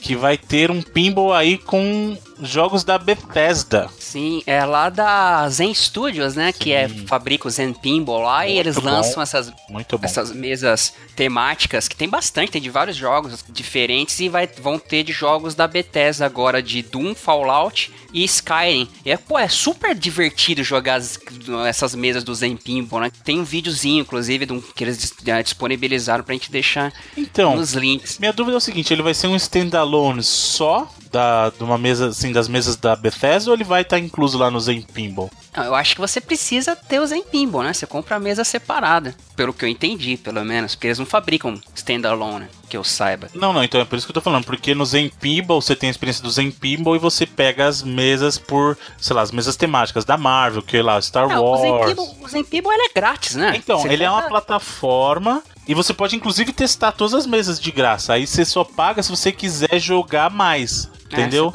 É, se você ficar felizinho, ah, joguei até um limite, eu não lembro agora se é 100 mil pontos ou 1 milhão, não lembro agora esse limite do free, você pode jogar normal. Todas as mesas, inclusive. Aí se você quiser liberar a mesa completa, você vai lá e paga. Eu, inclusive, sou um dos caras que Tá vendo? Quando é bem feito esse esquema de free to try, free to play, free to start, que seja, se a pessoa se interessa pelo conteúdo, ela acaba pagando. Porque o Zen People é um desses exemplos. Eu comecei jogando de graça, comprei mesa do Street Fighter, dos personagens da Marvel, Star Wars, todas porque eu gostava mesmo. Então, se o conteúdo pra pessoa vale a pena, ele paga. Eu paguei. É, e é um exemplo, é diferente do, do microtransação consumível, né? Uhum. Nesse caso, você tá comprando uma parada Exato. que é sua, você vai poder jogar quando você quiser. Exato. Inclusive, outra coisa que eu acho que vale a pena no caso do Zen Pinball é que ele é multiplataforma. Então eu tenho ele lá no Vita, no Play 3, no Play 4 e todas as mesas estão disponíveis em todas as plataformas, sabe? Isso é muito bom. Mas bacana, que bom. Vamos ver essas mesas aí. Geralmente as mesas do Zen Pinball são mesas extraordinárias, muito boas. E para encerrar, para terminar aí as notícias da semana, senhor Edu, Total War vai ser o primeiro jogo da parceria Wargaming com a SEGA. Total War Arena, que seria um. É, eles anunciaram em 2013, se eu bem me lembro, e seria uma espécie de MOBA do Total War, né? Com esse nome, e... né? As arenas. É. e agora vai estar tá saindo do papel com a developer do World of Tanks né, cara, a Wargaming, uhum. que, pô, World of Tanks, entre a galera uh, multiplayer e esportes, aí é um jogo bem, bem aclamado, né, e junto com a SEGA e a Creative Assembly aí, que é do, do Total War, né? Se eu não me engano, eles queriam, a Wargame queria fazer um jogo desse estilo que eles fazem, mas usando um, uma franquia já conhecida, né? Então, nesse caso, né? é um nome já estabelecido, né? Já pegando o Total War, que já tem um público, e trazendo para esse estilo aí que já, pô, há tempos consolidados, que você vai ser uma parceria bem legal. Muito Muito bem. E com isso, senhores, terminamos a nossa sessão de notícias da semana, o que nos leva, senhor Felipe Mesquita, para os lançamentos da semana. Bom, pegando aqui os principais lançamentos dessa semana. Ah, antes, a gente tem a sessão agora dos joguinhos que ficam de graça às vezes aí. É o Elder Scrolls Online, é mais um deles, vai estar de graça tanto no PC quanto no PS4 esse fim de semana. Aliás, já começou, né? Começou na quarta-feira e vai ficar acho que até na segunda, né? De graça. E além disso, o Eve Valkyrie, é, que a gente comentou uns programas atrás que ia ganhar uma versão free to play, agora ganhou essa versão é, de graça aí para poder ser, poder ser jogada no PC. E além disso, os lançamentos de fato dessa semana, Watch Dogs 2 foi lançado essa semana, como a gente já comentou no programa, para Xbox One, PS4 e PC. Outro jogo da Ubisoft que saiu essa semana foi o Assassin's Creed The Ezio Collection para PS4 e Xbox One, pegando os jogos da última geração aí com o Ezio de protagonista. É, saiu Silence, que é um adventure point and click é da galera lá da, da Idelic, que é uma galera bem conhecida por fazer jogos de adventure, né? É, saiu para Xbox One, PS4 e PC. E por último, Xbox One, PS4 e PC, saiu It'll Do 2, que é um jogo inspirado bastante em Zelda Link to the Past, que é um jogo bem bacana que eu joguei esses dias, inclusive. Saiu também para Xbox One, PS4 e PC. Para PS4 e PC, saiu essa semana o Killing Floor 2, que é um FPS é, de co-op e tal, a galera tem um público bastante grande assim no PC. E agora o segundo jogo saiu para PS4 e PC, saiu do Early Access do PC. E acho que talvez o maior lançamento da semana de fato seja o Pokémon Sun and Moon para 3DS, saindo no dia 18 de novembro. Acho que talvez o maior jogo da Nintendo no ano aí, eu acho. Né? Saindo aí na sexta-feira, dia 18. E é isso, essa semana. Mais algumas coisas, mas os principais são esses. Muito bem, semana enxuta de lançamentos.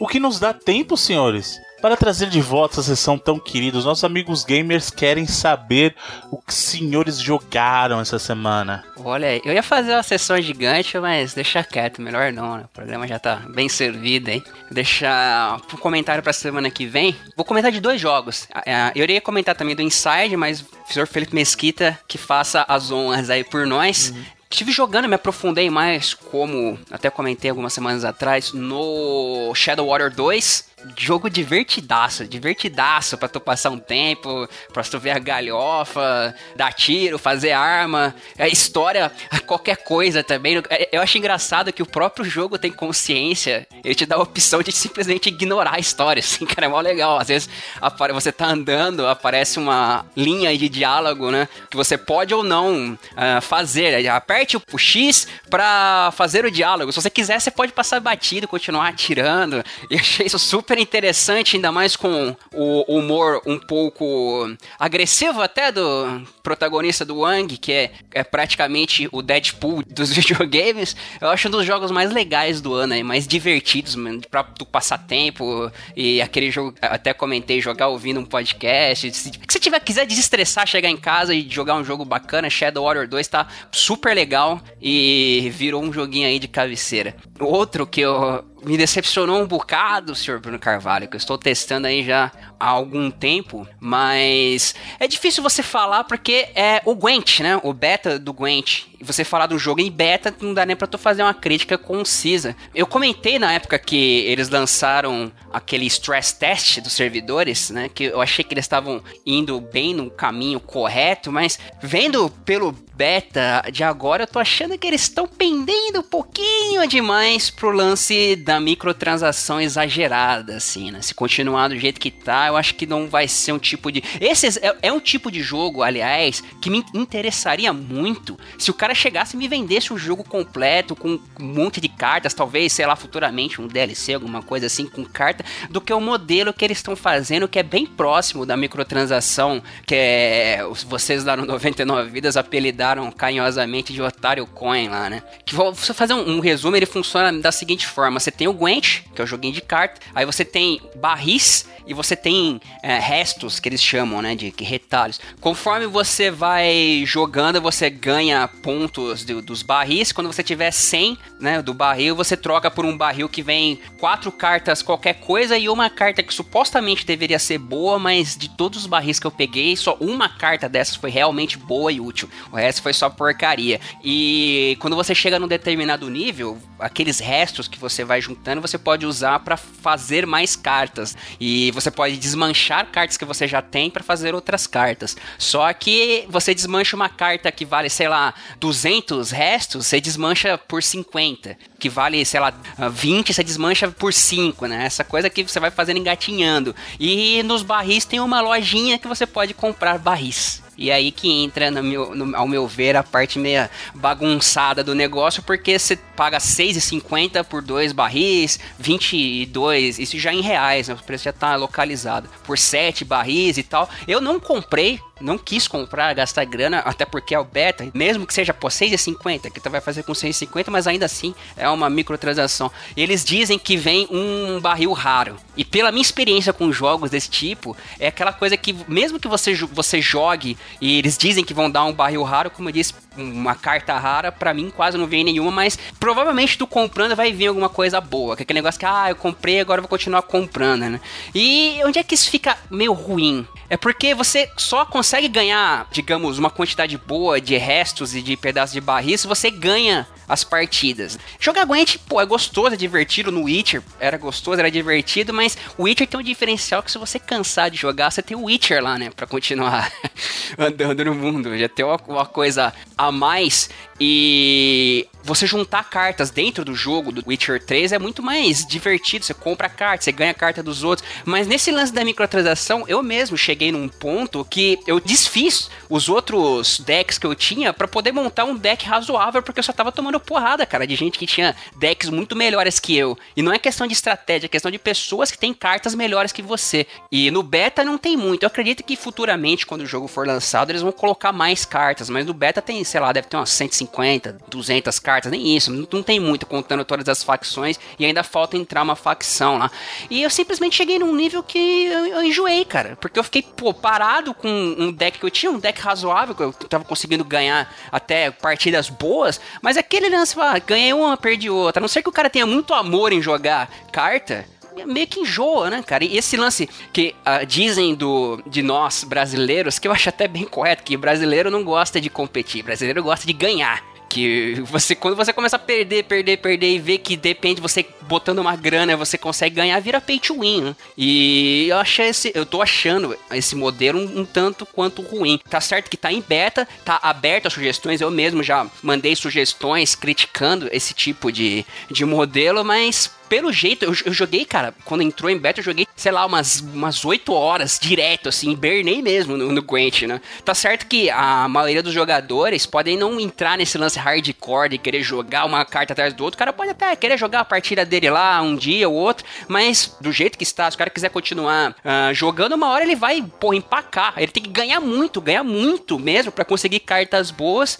que não seja aparentemente nesse modelo. Eu espero que futuramente melhore, mas esse ponto me deu uma pequena decepcionada aí com a CD Projekt e o beta do Gwent. Lembrando que essa é uma, é uma visão em cima do beta, tá? Antes que venham falar aí que eu tô falando mal do jogo, é o jogo que tá em desenvolvimento. E também comecei a jogar o Civilization 6, mas deixa pra falar semana que vem, pra não ficar muito... É vício, né?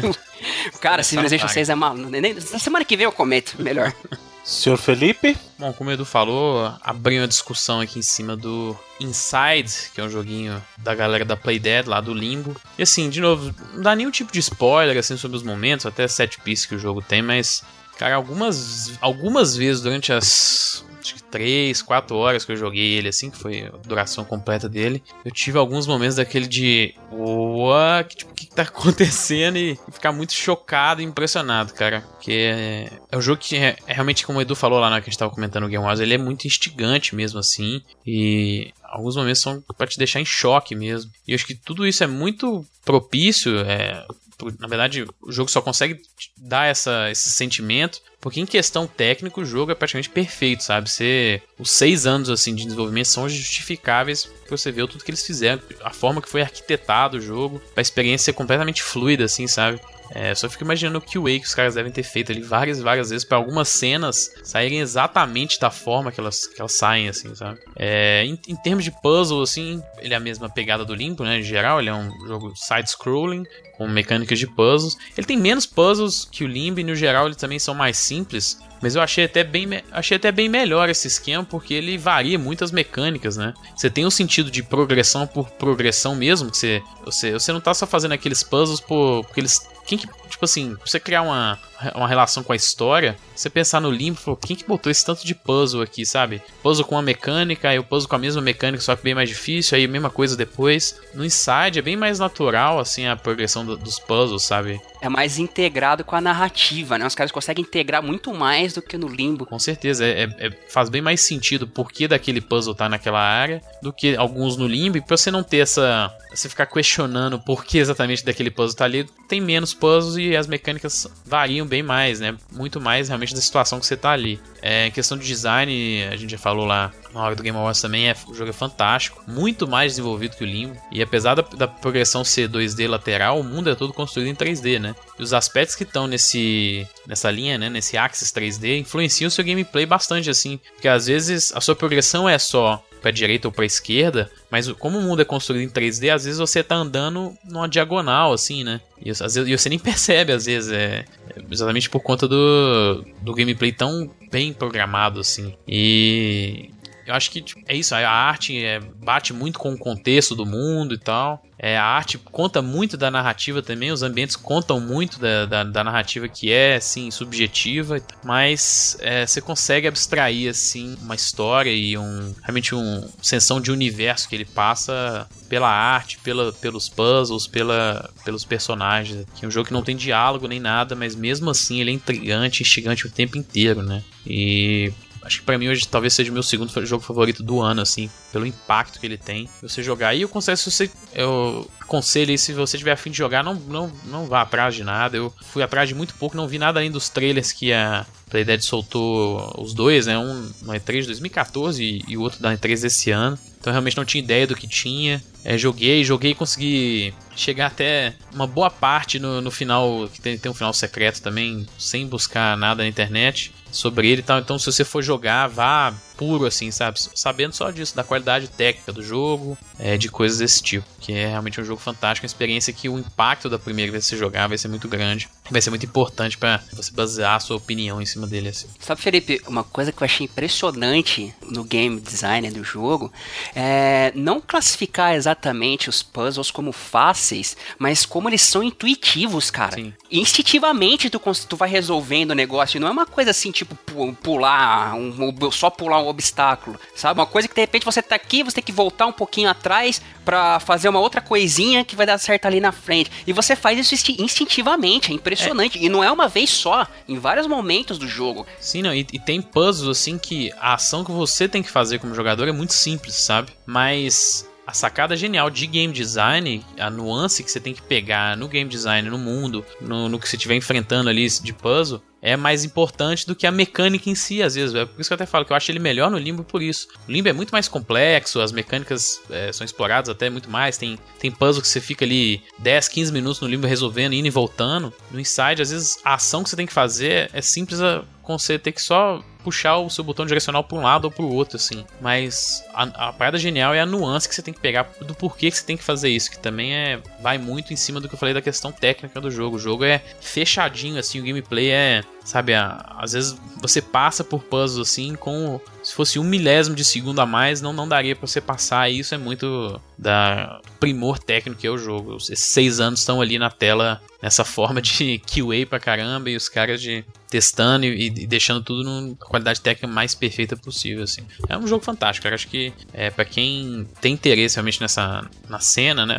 os jogos indies, os jogos mais instigantes desse tipo, acho que é obrigatório o cara dar uma jogada. É, Felipe, até um, um, exemplo, não vou dizer como é ou o que acontece, tá? Não vou dizer exatamente, mas de repente para alguém, quiser pular aí, tá? Pula aí 30 segundos. Um, um pontinho que você fica, digamos, uh, conectado a um certo lugar, uhum. que você fala, caraca, o que, que eu faço aqui? Aí tu aperta o botão, acontece alguma coisa e você. Nossa, dá aquele estalo na tua.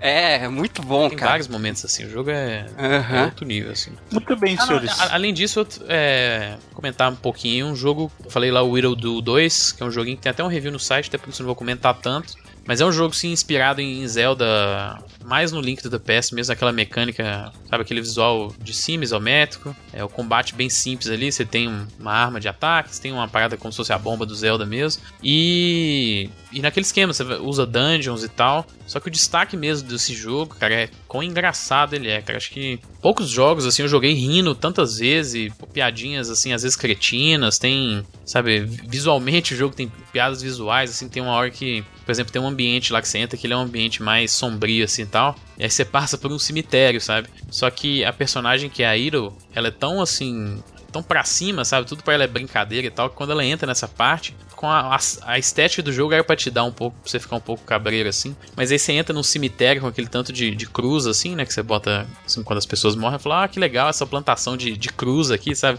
Tem umas piadinhas que ela nunca se leva nada a sério o jogo. E ele é muito divertido por causa disso. Ele é bem simples, assim, mecanicamente ele não tem muito é, a oferecer além do que você teria no próprio Zelda de 20, 25 anos atrás. Mas é um jogo divertidíssimo, cara. É um... E é desses jogos que com um bom Metroidvania, assim, às vezes você tem aquele. Sabe, um bom Metroidvania, você tem aquele ímpeto de explorar cada cantinho e fazer 100% no jogo. É, o Irudu 2 é o jogo que tem a mesma coisa, porque é, é divertido explorar, é, os visuais são bacanas e tal, os puzzles, apesar de ser bem simples, são bacanas de fazer também. Então é um jogo aí pra galera que tiver atrás, uma parada mais leve, assim, no meio desses AAAs pesadões aí, é, um, é uma delícia de jogar o jogo. Viu, Felipe? Você comentou de, uh, de fangame e tal. Só fazendo um adendo lá na parte do, do Game Awards, aqueles, aquelas prêmios que a gente falou de esportes e caramba, ah, é sim. voto das pessoas, né? Sim. E tem lá o Best Fan Creation, entrou o Project A, A2MR, né? Que é o Metroid Remake. O Metroid Remake lá do, do argentino e o Pokémon Uranium também. É, torcendo pro Metroid Remake. Tem o Brutal Doom e o Enderio lá do, do Elder Scrolls, né?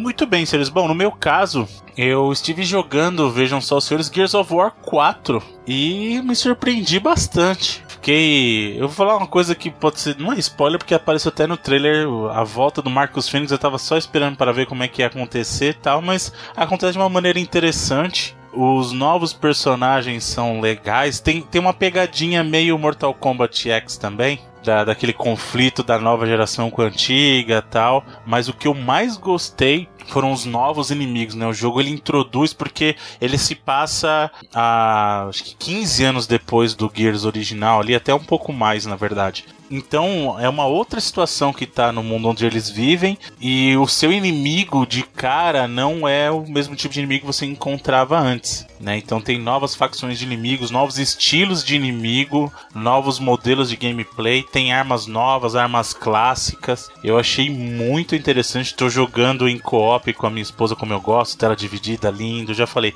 o jogo quer me conquistar, tela dividida, show. Eu jogando, todo mundo se diverte, que alegria. Por isso que eu amo Gears, porque Gears não se deixou corromper. Tá ouvindo, Halo? Gears não se deixou corromper. Tá lá bonito, campanha inteira, tela dividida. Dá pra você jogar co-op também online, até 5 pessoas. Vale muito, muito a pena. Estou gostando bastante. Falarei mais aí nas próximas semanas conforme eu jogar mais. Por enquanto eu tô só no segundo ato, né? Então o jogo, os Gears eles se passam por atos, né? Então cada ato ele tem vários segmentos. Eu tô no segundo ato ainda e tô gostando bastante não é tão impressionante quanto os outros Gears era, assim, os outros Gears eram visualmente falando, né? Porque na geração passada o impacto do primeiro Gears foi uma coisa inacreditável. Hoje, como a gente já tá mais acostumado, é, é um jogo bonito, mas não dá o mesmo tipo de impacto, assim, sabe?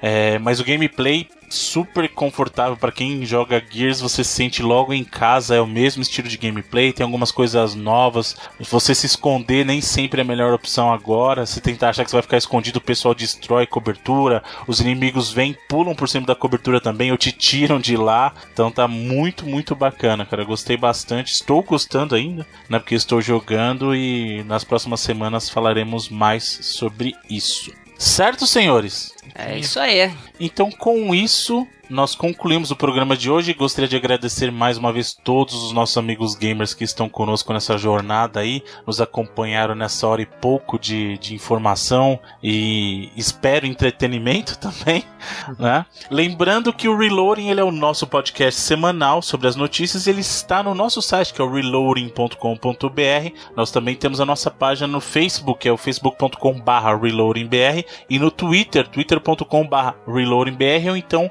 arroba ReloadingBR. Reloading é R-E-L-O-A-D-I-N-G-B-R. Lembrando que você, amigo gamer, que curte o nosso programa, vai lá daquele RT esperto no Twitter ou então curte a nossa postagem lá no Facebook e compartilha publicamente, você pode concorrer aos joguinhos da semana, que são jogos trazidos pelos nossos amigos gamers também. Então a nossa comunidade traz algo para que nós possamos compartilhar com vocês. Então a comunidade faz acontecer, tanto na parte que vocês, amigos gamers, nos escutam e, e por isso nós gravamos essa bodeguinha aqui para vocês, como os amigos que também compartilham. Isso é a maior, a maior riqueza do Reload é justamente essa, a nossa comunidade. Muito obrigado a todos vocês. E senhor Edu, quais são os jogos que sortearemos essa semana aqui agora para os amigos que compartilharam as postagens do programa anterior? Dobradinha PlayStation, hum. agradecendo ao Rafael dos Santos é o Mega Man 9 e 10, ou 9 and 10 Combo Pack, e o Super Street Fighter 2 Turbo HD Remix. Olha só, hein? Sucesso. Então vamos lá, senhores, para o Facebook, senhor Edu. Edu Alraio, o número para o Facebook é o número. Foi eu que ganhei? Não, não, não dessa vez. Nós estamos proibidos de ganhar. Inclusive, os senhores não sabem, mas já teve um sorteio que eu ganhei. Foi. Mas como nós não podemos participar, eu não ganhei. Entendeu? Mas o meu número foi sorteado. Mas tudo bem, acontece. Justamente porque nós somos uma instituição idônea. Entendeu? Nós somos pessoas de transparência. tá, tá fazendo que nem o malandro da Nintendo lá, né, cara? Vai sortear. então vamos lá, número 49, senhor Edu. 49. 49 é o amigo gamer Miguel Rock. Miguel Rock Olha ganhou só. Miguel Rock, o senhor ganhou o Mega Man, é isso? O combo Mega, Mega Man? Mega Man 910. Muito bem, parabéns, senhor Miguel Rock. Olha lá, muito bem. Agora vamos para o Twitter. Senhor Felipe Mesquita, Twitter, o número é 4. 1, 2, 3, 4. 4 é o Leandro Borges. Olha só, Leandro Borges. Leandro Borges que ganhou a semana passada. Olha aí. Olha só, temos, temos um novo Granny Souza, então o cara ganhou duas vezes seguidas. Caraca. Olha só. Ele ganhou o. Street Fighter. Fighter. Muito bem, Street Caraca, Fighter. Caraca, a vida prega cada surpresa.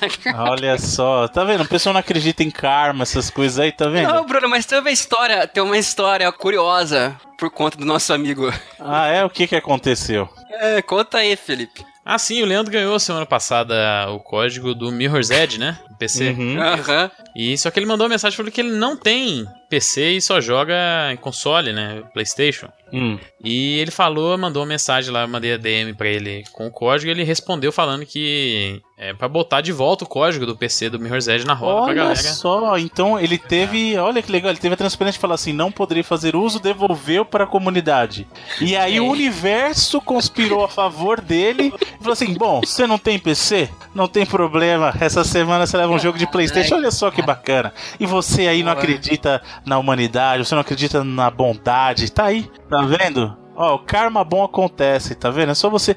É isso, o bem gera o bem, como diria o Silvio Santos. Tá vendo? Você faz coisas boas e o universo responde para você. Às vezes. Nesse caso, compensou. Tá vendo? Grande amigo Leandro aí, muito obrigado. Retornou um jogo para pro nosso pool de jogos. Então, mais, mais pra frente, sortearemos o jogo em nome do senhor Leandro e ele leva essa semana o Super Street. Se eu fosse ouvinte do Reload, eu ia falar, esses caras estão de sacanagem com esse sorteio. Pô, é bizarro, né? Não é sacanagem. Ele é o 4, então não tem como. É, não... Tá vendo? Isso, isso, gente, não é sacanagem, a isso é o pode universo. Até lá, eu não sei se vai funcionar pra todo mundo, né? Mas na, na lista que eu tô usando o Twitch Deck, toda vez que eu Aparece. Cliquei, ele é o quarto. Então acho que se você usar também, que clicar lá na nossa lista de retweets, você vai ver que ele realmente é o número 4. Então... Exatamente. Então isso, isso prova que coisas boas acontecem, gente. Acredite, acredite acredite. Muito bem, senhores. Para a próxima semana, senhor Edu Alray, quais são os próximos jogos? Bruno Carvalho, O Segredo. É.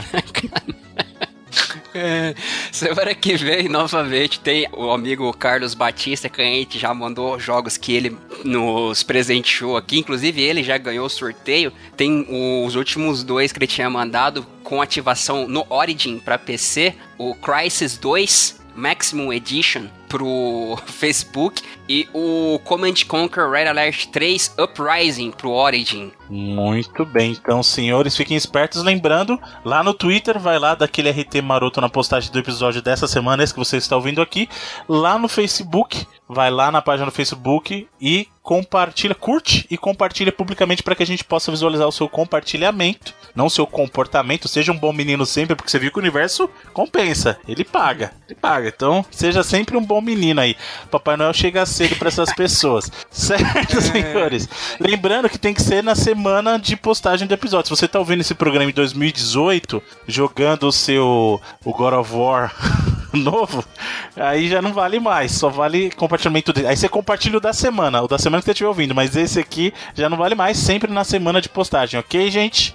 Viu, Bruno? Hum. Só lembrando que o Uprising não precisa ter o Command Conquer para jogar, você consegue jogar separadamente. Muito bem, então. Obrigado, gente. Muito obrigado a todos. Lembrando que também você pode adicionar o nosso podcast no seu, no, no seu agregador de podcast de preferência. Basta digitar Reloading, você nos encontrará. E lá no iTunes, se você quiser deixar aquela sua opinião nessa, sua avaliação e seu comentário, todo feedback construtivo é sempre muito bem-vindo. E vocês, amigos da nossa comunidade gamers, são que fazem o Reloading acontecer e crescer. E como toda semana nós terminamos esse programa aqui com a escolha de um dos membros desse podcast. E essa semana a escolha voltou para mim, certo? Ou vocês vão tentar me certo. roubar da minha vez? Não, não, tá, tá, é você mesmo. Eu tô ligado vocês, mano. Vocês estão, vocês estão, vocês acham que eu não tô ligado, mas a massa tá sacando. Não, eu, eu deixei de trapacear. Porque a massa, ela saca e ela não, não esquece. Você... Manja a Zeca Pagodinha? Eu deixei de ser pé de cana, eu deixei de ser vagabundo, parei de trapacear no reload. Será? Será? Isso a gente só vai saber mais pra frente quando, quando o programa voltar pra sua vez. Não é? Eu, eu, já tô, eu já tô doido pra roubar de novo na minha próxima. Já tô... Ah, não, há, não há dignidade. A gente tá aqui conversando sobre sermos pessoas idôneas aqui, falando sobre a bondade do universo para com as Ô, pessoas. Hum. A natureza do ser humano, tu pular pro benefício próprio, cara. É a lei da natureza. É, se não for do, do, do, ser humano, do brasileiro, pode ter certeza que é. Bom, muito bem, senhores. Então a minha escolha essa semana será. Final Fantasy. o senhor tá tentando escolher pra mim, é? Na verdade, eu perdi minha escolha aqui. Eu perdi minha escolha. É, eu tô vendo que você tá escolhendo agora aí. Eu não tô escolhendo agora, eu já tinha escolhido, mas eu perdi a minha escolha. Minha né? música será, por favor. Você deletou do cérebro, não. né? É, é, Black Mirror, né? Não, não é assim que funciona. Os senhores estão sendo levianos. Minha... Falar em Black Mirror, assista o Black Mirror, sensacional. É... E o Westworld também, que tá explodindo cabeça. Eu vou, eu vou, o Westworld tá fera. Eu vou confessar que além de dar roubada, eu direto escolho na hora aí, sem, sem dó nenhuma, né? Transparência aqui. Bom, meu tema vai ser o seguinte: Tetris do Game Boy. Boa, boa. Boa. Só isso. Simples, curto, direto. Exatamente. Muito obrigado, senhores, e até a próxima semana. Até lá. Valeu.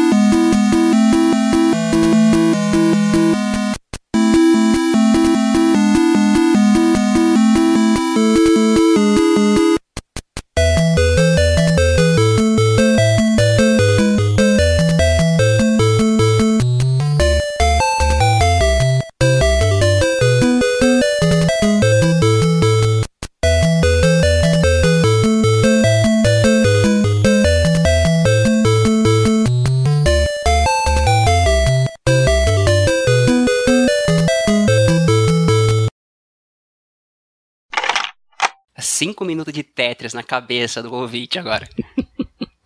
Mete um loop aí, meia hora, né? É, deve ter uma versão de 5 minutos. Você precisa que eu passe pra você essa, Edu? Você...